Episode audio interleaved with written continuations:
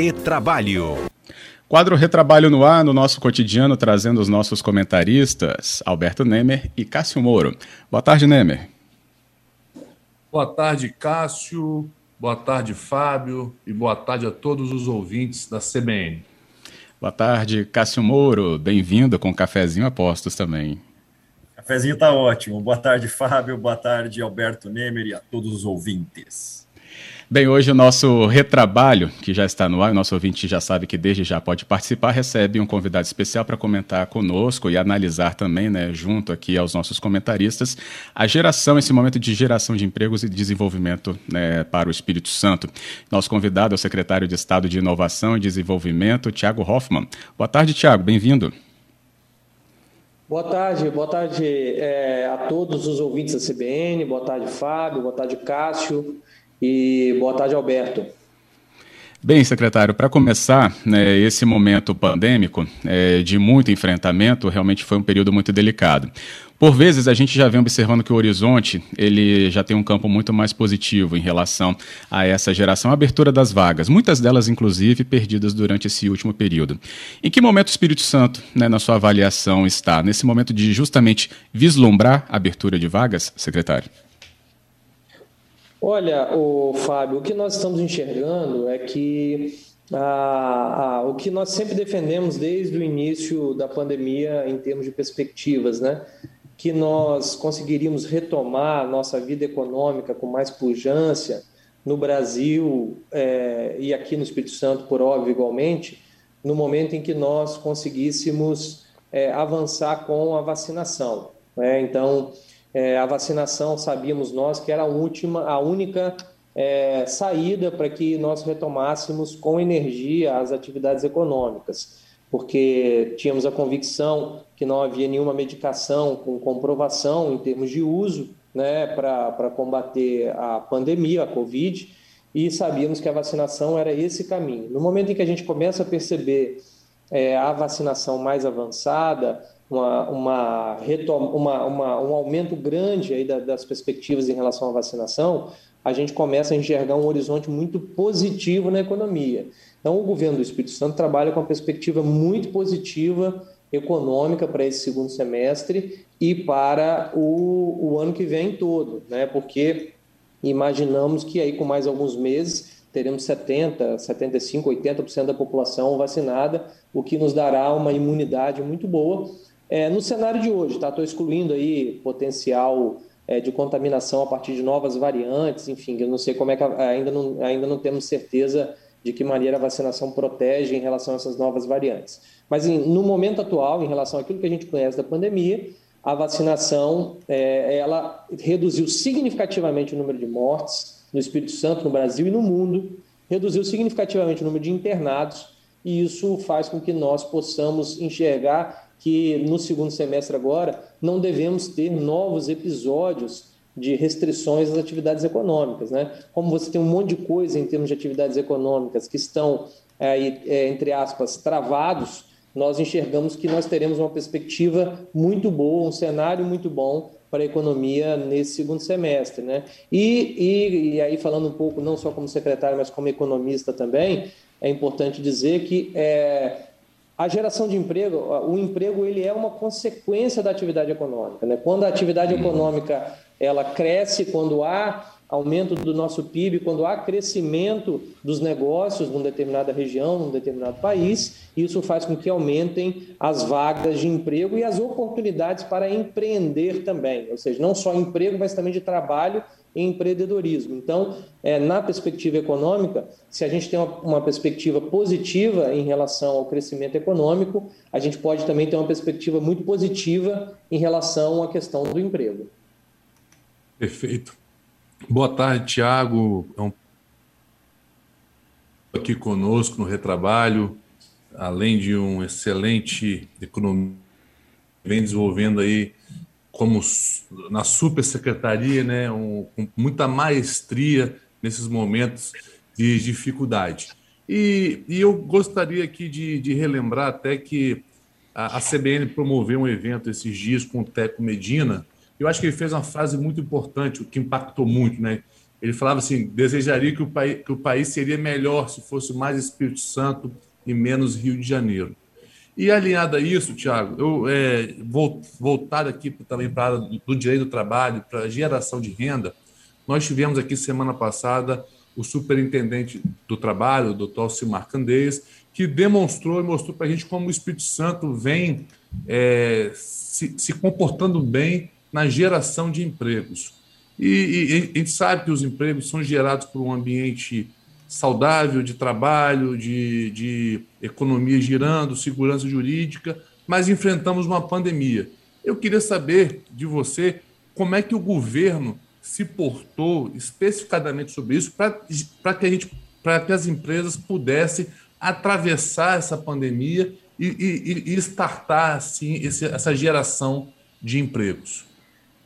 Bom, Alberto, é, em primeiro lugar, obrigado aí pela, pelas palavras carinhosas em relação a mim é, e em relação é, ao governo, em relação a essa, essa, questão do emprego, essa pergunta que você coloca, é uma pergunta muito bem colocada. É, nós criamos aqui, Alberto, uma, um plano que nós chamamos aqui plano de convivência. Né? Então, o Espírito Santo foi pioneiro, ainda em março do ano passado, o governador Renato Casagrande lançou é, o Espírito Santo foi um dos primeiros estados a lançar uma matriz de risco. Qual é o objetivo da matriz de risco? O objetivo da matriz de risco é criar uma espécie de plano de convivência entre a pandemia e as atividades econômicas. Né? Nós buscamos aqui no Espírito Santo é, restringir o mínimo possível e no menor tempo possível as atividades econômicas, entendendo que a prioridade sempre foi a vida, sempre foi a preservação da vida, mas que nós precisávamos também salvar a nossa economia e que nós não podíamos aguardar que o governo federal tomasse alguma iniciativa, que a gente tinha que torcer para que essas iniciativas federais viessem, várias delas vieram, mas que nós tínhamos que fazer a nossa parte aqui também. Então, com essa matriz de risco, nós conseguimos, de um lado, focar na abertura de leitos, que era muito importante, nós abrimos mais de mil leitos de UTI, mais de mil leitos de enfermaria, é, e, que, e, leitos permanentes, o que fica como um legado para a sociedade capixaba, e isso foi fazendo com que nós pudéssemos, a maior parte do tempo, manter boa parte das atividades econômicas funcionando a partir de um regramento estabelecido na matriz de risco. Em paralelo, é, é importante dizer que, mesmo com essa matriz, mesmo com a abertura de leitos, algumas atividades econômicas foram extremamente é, é afetadas no mundo inteiro, né? em especial as atividades ligadas ao turismo, ao entretenimento. Essas atividades foram afetadas no mundo inteiro, não foi só no Brasil que deixou de acontecer shows, que, que se fechou bar. A Inglaterra fechou pubs por mais de um ano, e quem já, quem já foi à Inglaterra sabe que o pub é uma é um boteco brasileiro, né? Assim, é, guardadas as devidas proporções, é, um, é uma é, é uma tradição dos ingleses, né? Ir a um pub, tomar uma cerveja, enfim, confraternizar com amigos e amigas. Então, é, lá, lá, ininterruptamente, por um ano, por aproximadamente um ano, os pubs ficaram fechados. Então, é, essas atividades foram duramente afetadas. Então, nós sabíamos que nós precisávamos criar, além do ambiente econômico favorável, algumas medidas que nós pudéssemos é, ajudar essas empresas. E nós criamos aqui um plano bastante ousado, é, com duas vertentes. Uma vertente fiscal tributária, onde nós aprovamos adiamentos e, redução, e reduções de pagamentos de tributos por parte das empresas afetadas, e da outra vertente criamos crédito.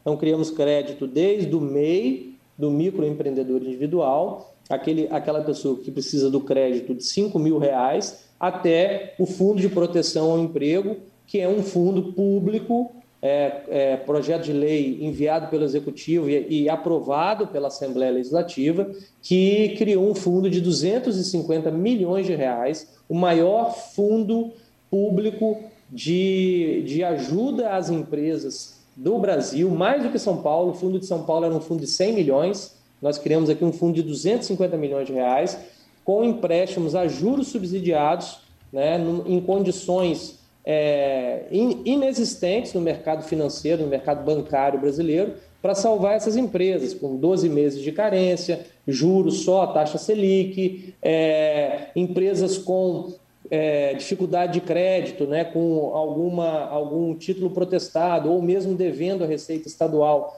também podendo pegar esse dinheiro desde que apresentem garantias. Enfim, nós criamos um crédito facilitado, desburocratizado, que, que é operado pelo nosso Banco de Desenvolvimento Bandes, que hoje já está chegando na casa dos 100 milhões de reais de crédito para empresas que foram afetadas durante a pandemia. Então, isso fez com que nós dessemos uma espécie de alento para o mercado capixaba.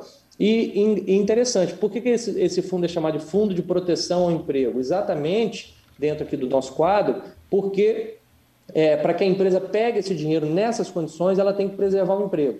Então, ela tem que preservar os, os empregos que ela possui. Então, esse dinheiro é um dinheiro desburocratizado que visa manter as empresas vivas, as atividades econômicas vivas e também salvar e, e preservar os empregos. E isso só é possível, só é possível fazer um fundo público dessa magnitude, Alberto, porque o Estado é um Estado organizado na sua gestão fiscal. É, desde que a Secretaria do Tesouro Nacional passou a dar notas na gestão fiscal em 2012, no primeiro mandato do governador Casagrande, o Espírito Santo é nota A em gestão fiscal e que tem as condições para que a gente discute o que a gente escutou do Teco, né? E, inclusive, é, é bom lembrar que ele falou essa frase agora no evento aí da CBN, que eu tive a oportunidade de, de, de assistir, mas ele falou essa frase também porque ele foi nosso convidado aqui, exatamente no lançamento do plano de convivência, e ele já tinha falado essa, essa frase, assim, ele cunhou essa frase nesse, nesse momento aqui. Bacana. É, ele esteve aqui presencialmente no Álvares Cabral, quando nós fizemos o lançamento desse plano, e ele falou isso, ele falou, olha, o Espírito Santo tinha que ser mais, o Brasil tinha que ser mais Espírito Santo e menos Rio, no sentido do improviso, porque aqui vocês estão fazendo as coisas de maneira planejada e, e essa é uma trilha que gera uma, uma credibilidade para o setor empresarial e, consequentemente, gera atividade econômica e, ao gerar atividade econômica, gera oportunidade de empregos para os capixabas. É, secretário, boa tarde. Cássio Muro aqui falando. O senhor me deixou com vontade de ir para um boteco. Faz tempo que isso não acontece. Mas vamos falar de coisa séria aqui. Ah, os dados do CAGED, agora em maio, foram bastante animadores. Né? Houve aí pelo menos uma criação de quase 281 mil empregos espalhados por todo o Brasil e nas diversas áreas do mercado.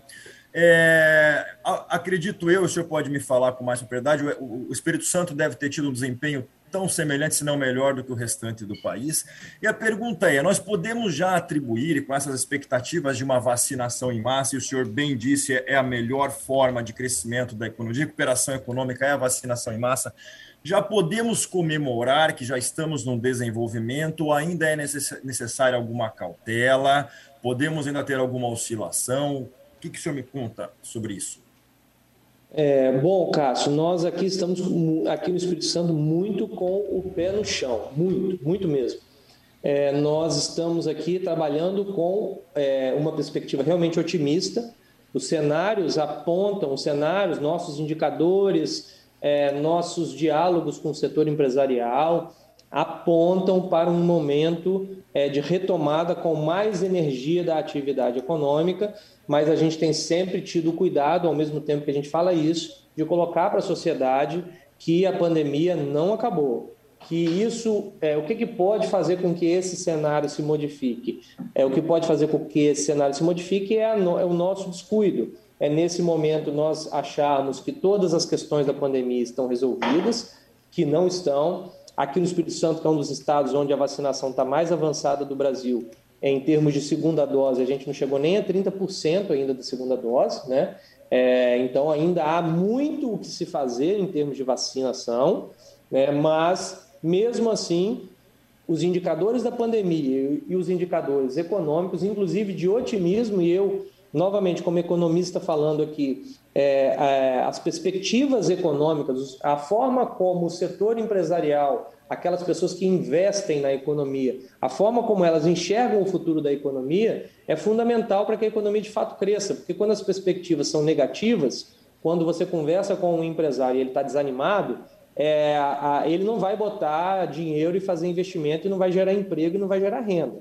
No momento em que você conversa com ele, ele está animado, é porque as coisas de fato vão acontecer. E o que nós estamos enxergando aqui na Secretaria de Inovação e Desenvolvimento, que é a porta de entrada do setor empresarial capixaba é um crescimento da procura pela secretaria por novas empresas, novos investidores do Brasil e de fora do Brasil. É, a gente está enxergando os, as empresas já instaladas no Brasil, no nosso diálogo com a Findes, no nosso diálogo com o Espírito Santo em Ação e com outras entidades representativas do segmento empresarial, é, nós estamos enxergando um otimismo da classe empresarial e isso é que faz com que nós aqui trabalhemos com essa perspectiva otimista, mas uma perspectiva otimista com o pé no, cravado no chão, como a gente sempre faz aqui no Espírito Santo, é, para que nós não demos um, de, é, que a gente não dê um passo além da nossa capacidade, mantendo a, a, a, preservando aqui o cuidado com a vida, o cuidado com a saúde e alertando a população que é necessário continuar com cuidado com máscara, com cuidado com álcool, com, com a limpeza, a gente ainda continuar evitando as aglomerações, porque isso vai fazer com que essa perspectiva que hoje a gente está enxergando, ela se consolide para o restante desse ano. Se a gente se descuidar, pode ser que a gente ainda possa ter algum tipo de soluço em relação à pandemia, o que a gente quer evitar aqui. Por isso que a gente trabalha com essa perspectiva de otimismo, né? Mas, como você bem lembrou, né, a, a pandemia não acabou e nós precisamos trabalhar com essa perspectiva aqui. Eu queria pontuar aqui, secretário, antes de voltar para não perder esse tema também aí que o Cássio abordou, é, também aqui sobre um programa de parcelamento de débitos fiscais, né? A gente ainda nem noticiou isso por causa da, da, da, da confirmação que ainda aconteceria, né? Mas o governador sancionou né, esse programa e traz aí então a possibilidade das empresas aqui do estado com débitos referentes ao ICMS no ano passado poderem renegociar ou negociar as suas dívidas já a partir de amanhã. Isso traz um ambiente melhor para essas empresas atingidas durante a pandemia, então, para que elas se restabeleçam com mais força na retomada? A leitura pode ser essa ou teria outra análise? É exatamente essa, Fábio. É, tanto que quando eu falei do plano de convivência com a pandemia, eu falei de duas vertentes, né? A vertente fiscal tributária e a vertente do crédito. E na vertente fiscal tributária, falei do adiamento e da redução de alguns tributos, é, mas a principal medida, você lembrou bem, é o refis, né? Que é o refinanciamento das dívidas tributárias que foi projeto de lei do Executivo enviado à Assembleia e aprovado pela Assembleia, e eu aproveito a oportunidade na CBN para agradecer o apoio da Assembleia. E hoje o governador sancionou o projeto de lei e, consequentemente, a partir de amanhã está aberta essa perspectiva para esse refinanciamento. Qual a importância dele? A importância é que, com certeza, durante a pandemia, muitas empresas prejudicadas pela pandemia é, precisaram abrir mão, atrasar os seus tributos com, com o fisco estadual, e isso impede elas de participar de concorrências públicas, é, dificulta que elas consigam financiamento, cria uma série de constrangimentos para o setor empresarial. Na hora que você abre esse refinanciamento, você permite que eles é, parcelem esses débitos, inclusive com redução e às vezes até com cancelamento de multas e juros, é, que normalmente nos débitos fiscais multas e juros são muito altos. Então, é, isso cria é, um, um, cenário de mais otimismo. Então, hoje, hoje no Espírito Santo, esse empresário que foi atingido pela pandemia, primeiro, ele enxerga uma economia retomando consumo, retomando investimento. Segundo, ele enxerga que ele pode parcelar os seus débitos com o fisco. E terceiro, ele enxerga crédito. Então, esse é um, isso, com isso a gente cria um ambiente aqui no estado para que se consolide o que hoje é apenas uma percepção de otimismo, que a gente consolide esse cenário positivo na economia do Espírito Santo. Uhum. Perfeito. Secretário, é, a gente agradece o seu esclarecimento e gostaria de fazer um outro questionamento, que a gente sabe que nessa pandemia vivenciada, diversas pessoas, além de ter perdido emprego, perderam renda. E eu tenho acompanhado que o governo do estado, que você, por meio da sua secretaria, vem criando cursos de capacitação, é, até para aumentar a autoestima das pessoas e também de capacitá-las para retornar ao mercado de trabalho. Gostaria de, se possível, o senhor falar um pouco sobre isso também. Isso aí, Alberto. Aqui na, na secretaria nós trabalhamos com três eixos, né? o eixo da ciência, tecnologia e inovação. Então, é, para dar como exemplo desse eixo, a gente estimula muito a questão das startups Então, nós estamos hoje, hoje ainda eu tenho uma reunião grande com mais de 100 startups, com entidades representativas do setor, para que nós possamos é, ouvir deles, é, além do que o Estado já tem feito, de que forma mais a gente pode consolidar uma política estadual para esses negócios inovadores que surgem a partir, às vezes, de uma, de uma faculdade, de um grupo de pesquisa numa instituição de ensino superior ou de ensino técnico. Então, essa é uma perspectiva. Outra perspectiva é o desenvolvimento econômico, que nós buscamos, dentro das potencialidades do Estado, das vocações do Estado, uma atração de negócios, de empresas para o Espírito Santo, inclusive com um processo de prospecção ativa. Né? Não ficamos só esperando a empresa vir, a gente vai atrás dela também. E, e o terceiro eixo é o eixo da formação profissional, porque não adianta nós gerarmos, é, trazermos um monte de empresa para o Espírito Santo se ela tiver que importar mão de obra. Então é preciso que a gente qualifique o trabalhador capixaba. E o programa Qualificar ele cumpre uma parte dessa função. Ele qualifica essas pessoas tanto para que elas tenham qualificação para ocupar uma vaga no mercado, quanto também para que elas possam empreender. Então ele tem uma perspectiva também muito boa de em termos de qualificação para atividade empreendedora. Isso é importante falar. Só esse ano, para dar como, como informação para o nosso ouvinte, nós vamos chegar até o fim de dezembro com praticamente 150 mil vagas de qualificação profissional. E aproveitando aqui a audiência da CBN, queria colocar aqui o nosso site qualificar.es.gov.br. Então, todos os ouvintes da CBN, quem estiver nos escutando agora, né, nesse quadro tão importante, que eu quero parabenizar vocês por esse quadro que trata da questão do trabalho, né? É para que a pessoa possa ir lá no site, que lá ela vai encontrar todas as informações sobre as próximas inscrições, o, os cursos disponíveis e tudo que ela precisa fazer para buscar essa vaga e se qualificar. É, secretário, e aproveitando esse gancho, primeiro eu fico muito feliz, não pelo, só pelos elogios ao retrabalho, evidentemente, mas pela qualificação. Né? Nós estudamos, estudamos e verificamos que a grande solução para o nosso país, para um desenvolvimento econômico, um desenvolvimento social, é a educação, é a qualificação profissional. O Brasil hoje conta com 14 milhões de desempregados e ainda assim existe um apagão de mão de obra, porque não há qualificação mínima, existem diversas vagas sendo ofertadas. Aproveitando que o senhor responde, o que o senhor respondeu para a pergunta do Nemer, até já tem uma parte da resposta da pergunta que eu ia fazer, economia criativa, né? O Estado, o Estado, de fato, ele tem um sucesso, um êxito muito grande com as startups, com a criação de modelos de negócio de bastante êxito. Como o senhor bem disse, existem políticas para trazer empresas. Talvez seja uma impressão minha, mas as startups, quando elas criam um, um, uma projeção nacional, uma projeção até internacional, ainda que saiam aqui do Espírito Santo, elas acabam se deslocando para outros, para outros grandes centros, como São Paulo, talvez. É, o que, que o Estado pretende fazer, não só para trazer, mas para evitar que empresas daqui se desloquem para outros locais e transformar talvez o Estado num grande centro que crie esse ambiente propício para a economia criativa? Olha, Cássio, obrigado pela, pela pergunta. Nós aqui queremos, queremos criar, é, queremos que o Espírito Santo seja o estado mais relevante do ponto de vista das startups, das, das da economia criativa.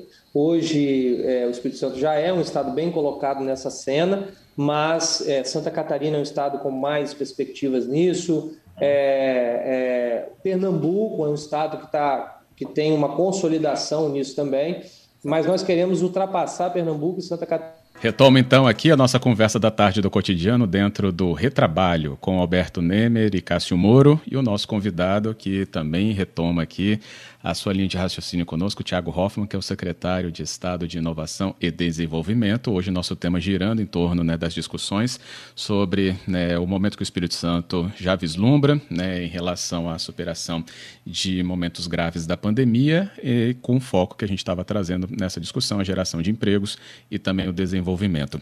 Cássio Moro, peço até que você refaça então a sua pergunta, muito importante aqui, né, até pelo acompanhamento que o cotidiano tem nesse tema também sobre startups que você citou, para que o secretário então volte ali inicialmente também com a sua resposta, foi de onde a gente parou. Então, vamos lá, eu estava falando da economia criativa e, e até o, tipo, o, secretário Tiago Hoffman já estava explicando quais as políticas que nós temos feito para o Estado se tornar um grande polo é, de, de, startups, de manutenção das startups aqui, com, com concorrências de, de, de, Santa Catarina e de Pernambuco, não é isso, secretário?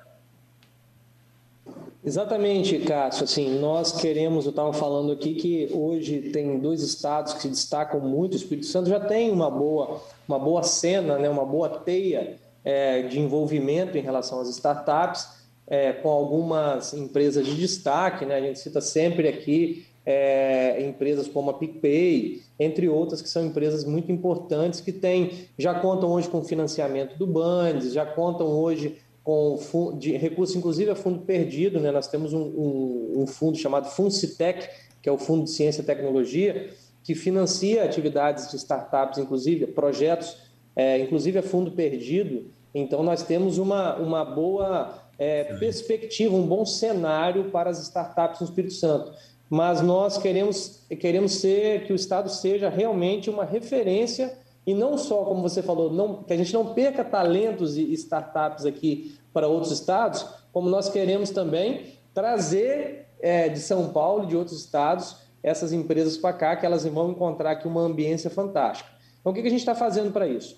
Além do que a gente já tem, nós estamos organizando e catalogando tudo aquilo que nós temos, é, seja diretamente aqui no governo do estado, seja também via instituições como a FINDS, que também tem é, é, é, o FINDS Lab, que apoia muitas iniciativas relacionadas com as startups e com a economia criativa.